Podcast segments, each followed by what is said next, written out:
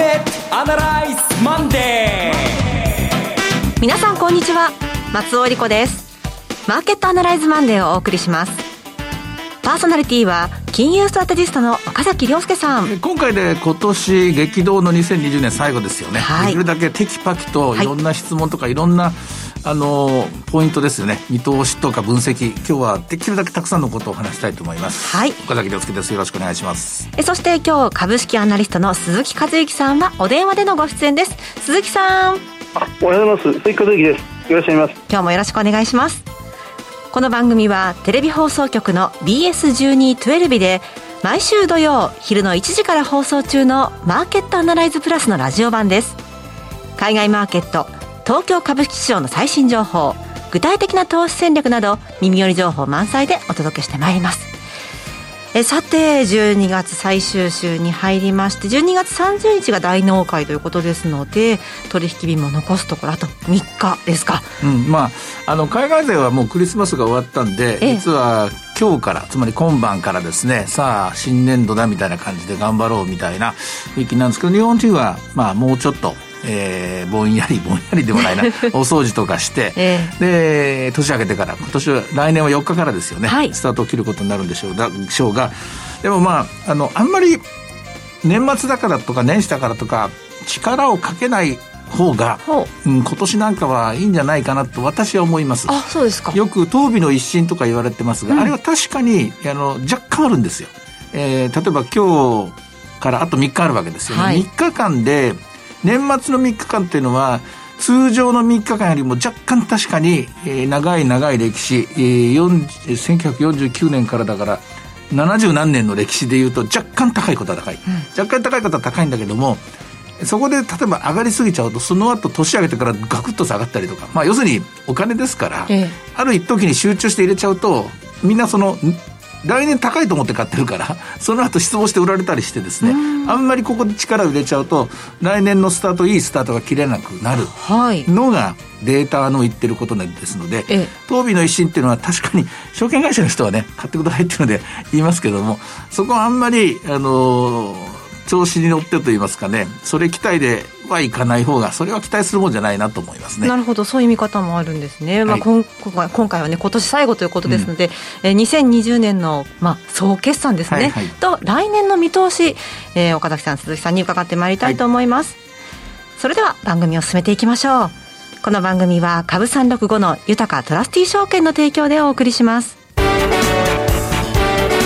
今週のストラテジー。このコーナーでは今週の展望についてお話しいただきます。はい、まず、今朝、鉱工業生産指数が出て予想よりも悪かったです。はい、で、同時に出された12月の見通しも、ちょっとかなり、ちょっとじゃないな、かなり悪いなっていう感じするので、あの、私は日本経済は10、12月期、良くて横ばい、悪いとマイナス成長になっている可能性が高そうだなと警戒して見ています。はいまあこれ、相場の方もその辺のところをですね、分かっても、足踏みを止めたと言いますかね、前に進むのを止めたんだろうなと思います。一方、アメリカの方は、つい先ほどトランプ大統領が93兆円の経済対策署名したというニュースが出たので、やれやれ一安心と。これで、えー、多くの人が路頭に迷うことはなくなったと。失業保険の延長とかありますからね。というところなんで、少し海外の、えー、夜間の先物ですね、買われたりしています。まあ、なんですけれども、えー、体制の大きな変化にはないのが今日の段階で、うん、むしろ先ほど松尾さんのおっしゃったように、2020年って一体何だったのかだろうなと。で、2021年どうなんだろうなっていうところがポイントになるかと思うんですが、まあ、コロナっていう言葉を使っちゃうと、もうそれ一色に真っ黒に塗られちゃって何も見えなくなるんで、コロナっていう言葉を使わないで、えー、この2020年を考えると、今年はやっぱり天国と地獄を見た。まあ、地獄と天国っていうやつですね。えー、1年の間にこれだけはっきりと、えー、地獄の時代2月から3月、そして天国の時代3月から、えー、そうですね、11月末、12月、いく、何日かまでっていうような感じですかね。まあ今でもまだ続いてると思いますから、これを見たと思います。で、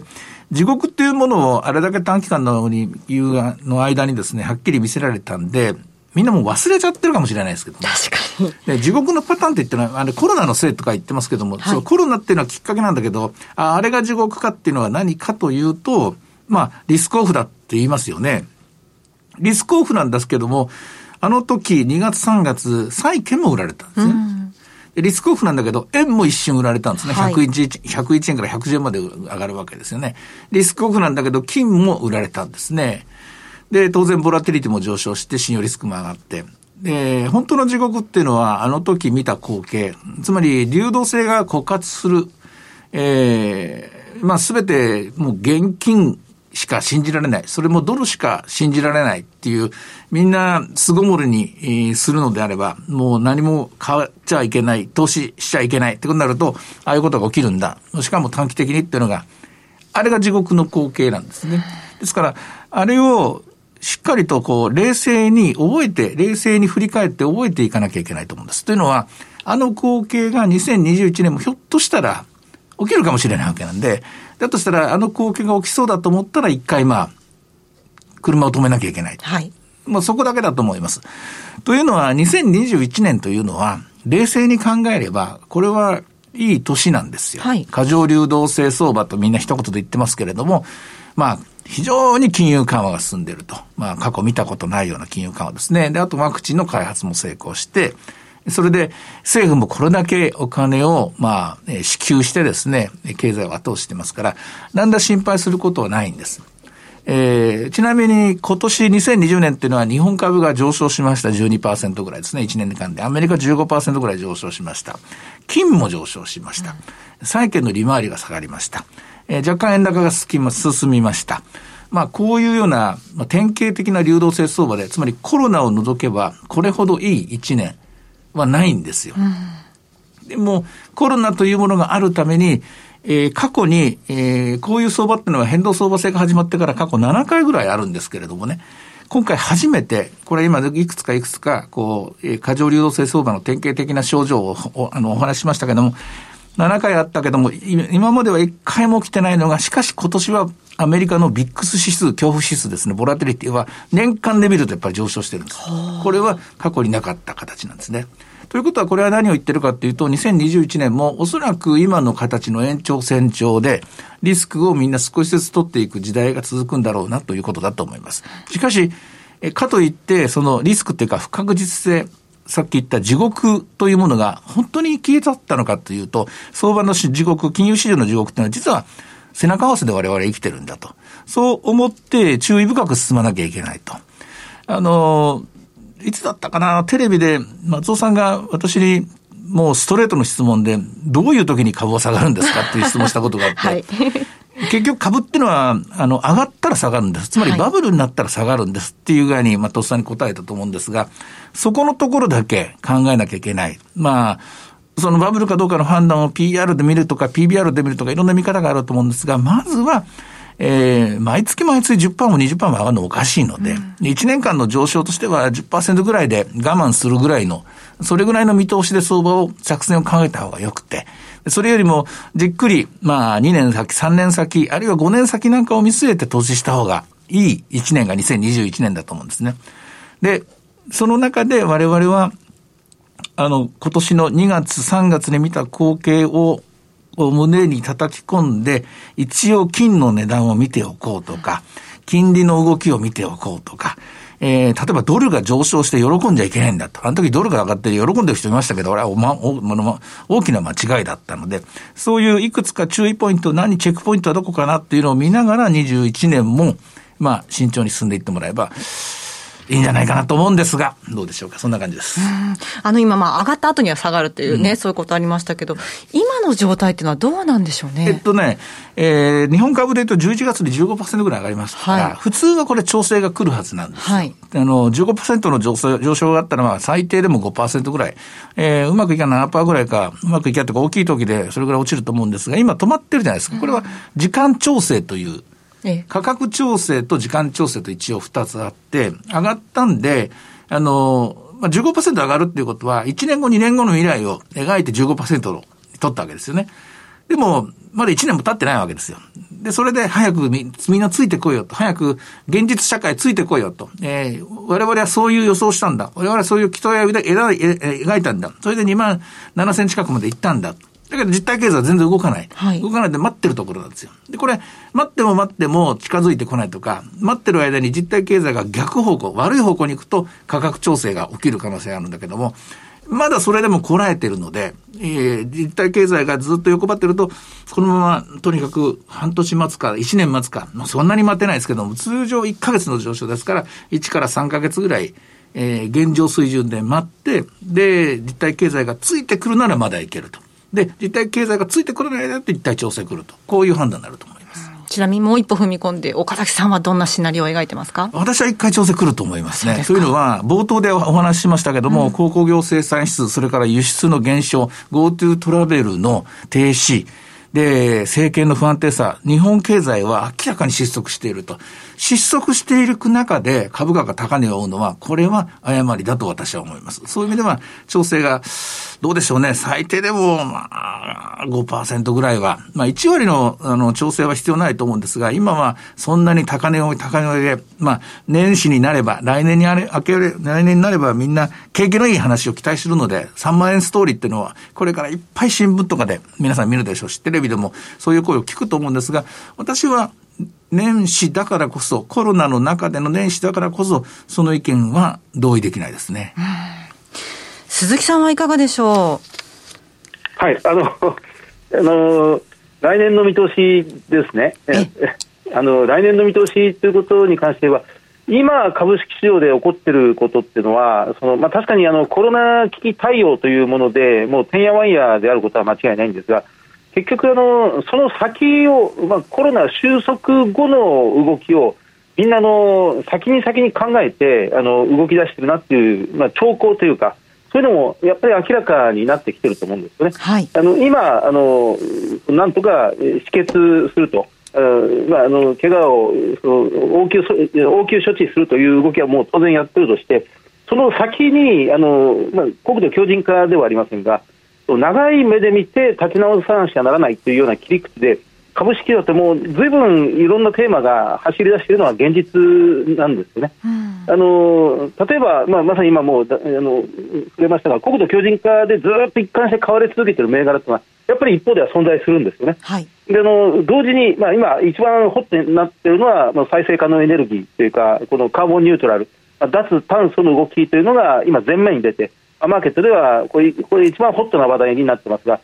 同時進行で、この日本のこの医療費、まあ、高騰する一方の、膨らむ一方のこの医療、社会保障問題というものは、当然、何か対処しなきゃならないという、それに関連するお助け銘柄というのは、やっぱりこれはこれで動いてますし、一方で、この配当金をきちんと増やしていくっていう企業に対するニーズっていうのは、この低金利が長期化するという時代で、非常に強烈に、さらにちゃんと強まっているなと。設備投資は設備投資自動車業界、自動車業界でという。あの7つも8つも あの前向きの切り口というのは確かに動いていて、でその時々であの1週間、1か月単位ではなな1つぐらい、2つぐらいのテーマが注目されるという状況が、なんか本当にあのずっと続いているような感じがしますね。あの岡崎さん、今言われたように、3月から5月にかけて本当に厳しい局面を見た後の、でその後、まあ冷静になりきれなかったんですが、冷静になった人から、その6月以降、もう7つも8つも、等も存在するような切り口から、銘柄を見つけていって、しこしこ買っていってるというような動きが、今に至るまでずっと続いているような気がしてならないです。今週に関して言いますと、いかがでしょうか？あの私はやっぱり今週一番大きいのは、12月31日、はい、えー、大晦日、まあ、日本はもう大納会が終わって、お正月休みに入ってますが、中国のその12月分の製造業 PMI が出るんですよね。ええ、結局、毎月最終、月末最終日に出てくる数字が、あのその翌月の、えー、来年1月1か月間の相場の、まあ、地合いというか、流れを決定づけているような気がするんです。あの11月30日、はい、月曜日に発表されたその11月分の PMI が中国 PMI が結構良かったのでこの12月相場警戒された割には大きな押し目を作らずにまあ、あの結局、横ばいでしかなかったですけど、全世界同時に、まあ、それなりにしっかりしていたのは、あのやっぱり足元良いのかなという動きが見えた、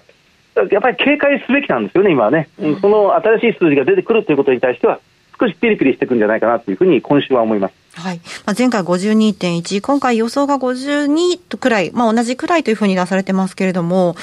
まあ、影響はどうなんでしょうね。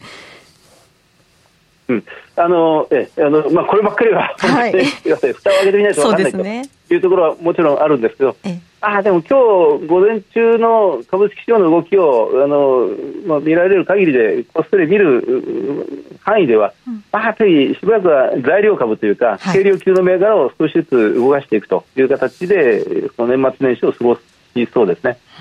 当備の一新というお話が今日冒頭岡崎さんからありましたが、鈴木さんは当備の一新、どうでしょう。の一新、厳密に言うと、ラスト5日間の動きを言うんですよね。はい、ですから、今週は月火水の3日間ですから、先週の木、金を含めて、今週の月火水という形ですが、まあ、やっぱり先週のあの金曜日のその東証一部の売買代金1兆2000億円という水準をもうもうごくごく今年最低のボリュームを見る限りでは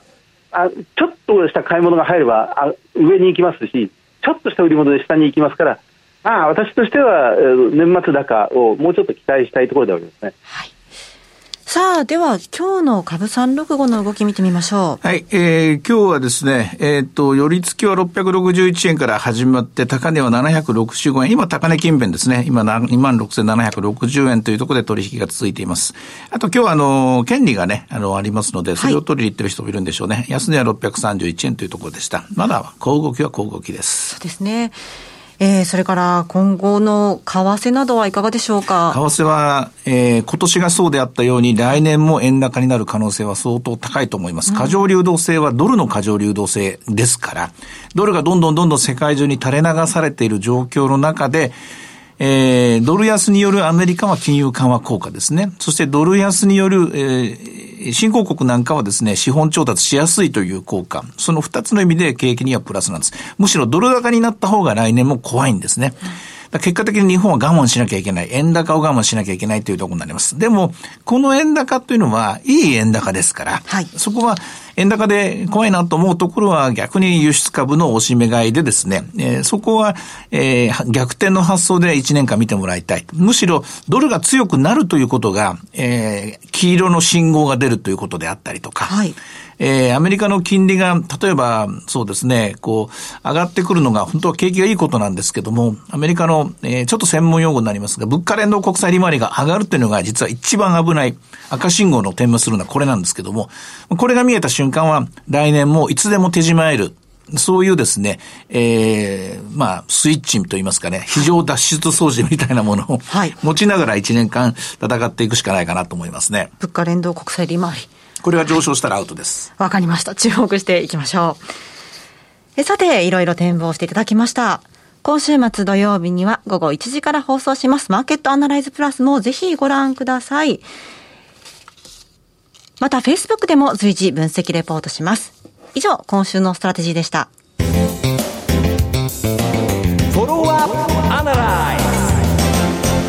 さて、今週のこのコーナーも参りましょう。鈴木さんの注目企業です。鈴木さんお願いします。はい、えー、と今週は、えー、とノンバンクなんですが、えー、とリースです、芙蓉総合リースです、えー、メーカーコード8424の、えー、芙蓉総合リース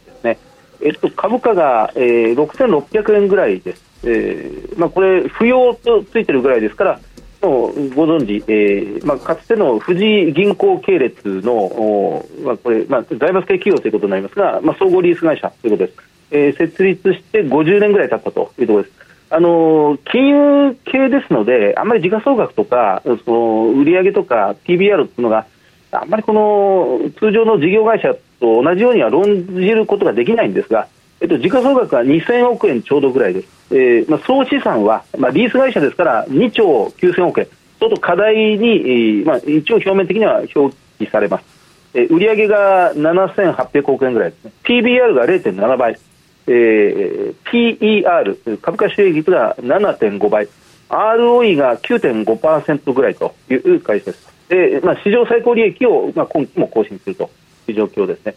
あのリース会社はその、まあ、どこのその事業部門にどっぷり、まあ、事業をあの、まあ、傾けてるかによって今回、明暗が相当分かれてるんですがやっぱり警戒されているのが航空機リースなんですよね。航空機リースに力を入れているところというのは少し、まあ、収益的には厳しいという状況ですがこの不要総合リースの場合はほとんどその売上というのはありません、えーと、輸送用機、まあ、自動車と航空機リースを含めてえー、全体に対する比率が8%ぐらいです。えー、一番大きいのが、まあ、情報通信機器、まあ、あの昔でコピー機だったり、最近は中堅企業、中小企業向けのそのパソコンだとかサーバーのリース、レンタルというものが、その今、情報事務機器というものが売上全体の40%ぐらいです。あとは不動産リース、まあ、建物を含めた不動産リースが30%ぐらい、えー、工場の工作機械のリースが6%ぐらいという形です。あのこの会社の魅力はあの最高益を更新するということもありますが、えー、っとこれは連続増配をずっと続けてるんですね。で今期も2021年3月期もおそらく、えー、利益ベースでは会社が飲み通して、えー、最高益を更新するというのがこの中間期までは継続できてますので。そうですかえあの厳しい、えー、第二四半期でも、うん、過去最高益を更新したという実績がありますから、おそらく通期でも、えー、利益は増額をキープするということになりそうですね。で、えっ、ー、と、まあ、小幅なんですが、えー、営業利益で2%増益、経常で3%増益ぐらいのものがキープできて、でおそらく今期も増配することになりそうです。今予定では、えー、前期の通年200トンで 5, 5円、えー、配当金、えー、1株当たり200トンで 5, 5円から220円に、えー、増配する予定となっています。あのこの会社が、この会社に限らず、今、リース業界、非常にあの、まあ、脇に湧いている部門というのが、一つは環境エネルギー部門のリース事業が、案件が相当増えています。えー、もうこの会社でいうと、太陽光発電、えー、というあの比較的参入した日時は歴史は浅いので、これから大きくなるというふうに会社側も相当期待してるんですが、えっと、今上期で見ると、当初の目標をその前倒しで達成するというぐらいに太陽光発電の、まあ、事業、リースは、えー、活況であると、それからパソコンサーバー向けのリースも非常に活況である。あ加えて太陽光発電だけじゃなくて環境エネルギー部門では、まあ、今話題沸騰のこのアンモニアの生産システムをついこの上半期に新たに事業部門に取り入れてきたということです、うん、アンモニアというのは燃料にも今使えるそれから水素を運搬するときに、えー、このアンモニアを介して運搬するということが求められていますので、アンモニアがこの脱炭素時代の非常に大きな鍵を握るというふうに見られて、ただ、アンモニアの製造というのは、口で言うほど簡単ではないんですけどね、これはこれで巨大な設備が必要なんですが、この分野も新たに付与相互リースは、まあ、あの手がかりとして取り入れようとしています。それからもう一つ、その介護のビジネス、医療機器、それから介護機器、介護事業者向けのこの、まあ、事業所を含めた、まあ、トータルなリース事業というものも今、新たにこの始めようとしていて、始めていて、はい、これが膨らんできていると。さらに加えて、あの不動産リースですね、あの今年まあ、いろんな出来事ありましたが、大きな忘れられないイベントとして、あの豊島園が閉園した、はい、ありましたね。という、東京の、えええあの豊島園の跡地にハリー・ポッターのライブツアーの施設ができるんですが、そそこにこの不要総合リースが建物をリースする。2023年オープンということになりますけど、はあ、ありがとうございます。今回の注目は不要総合リースでした。えさて先ほど私あのマーケットアナライズププラステレビの方をご覧くださいと申し上げましたが1月2日の放送はお休みでした、えー、皆様どうぞゆっくりお過ごしいただけたらと思いますどうぞお体にお気をつけて良いお年をお迎えください。マーケットアナライズマンデーはそろそろお別れの時間です。ここまでのお話は馬崎亮介と追加随とそして松尾恵理子でお送りしました。それでは今日はこの辺で失礼いたします。さようなら。さようなら。この番組は株三六五の豊かトラスティ証券の提供でお送りしました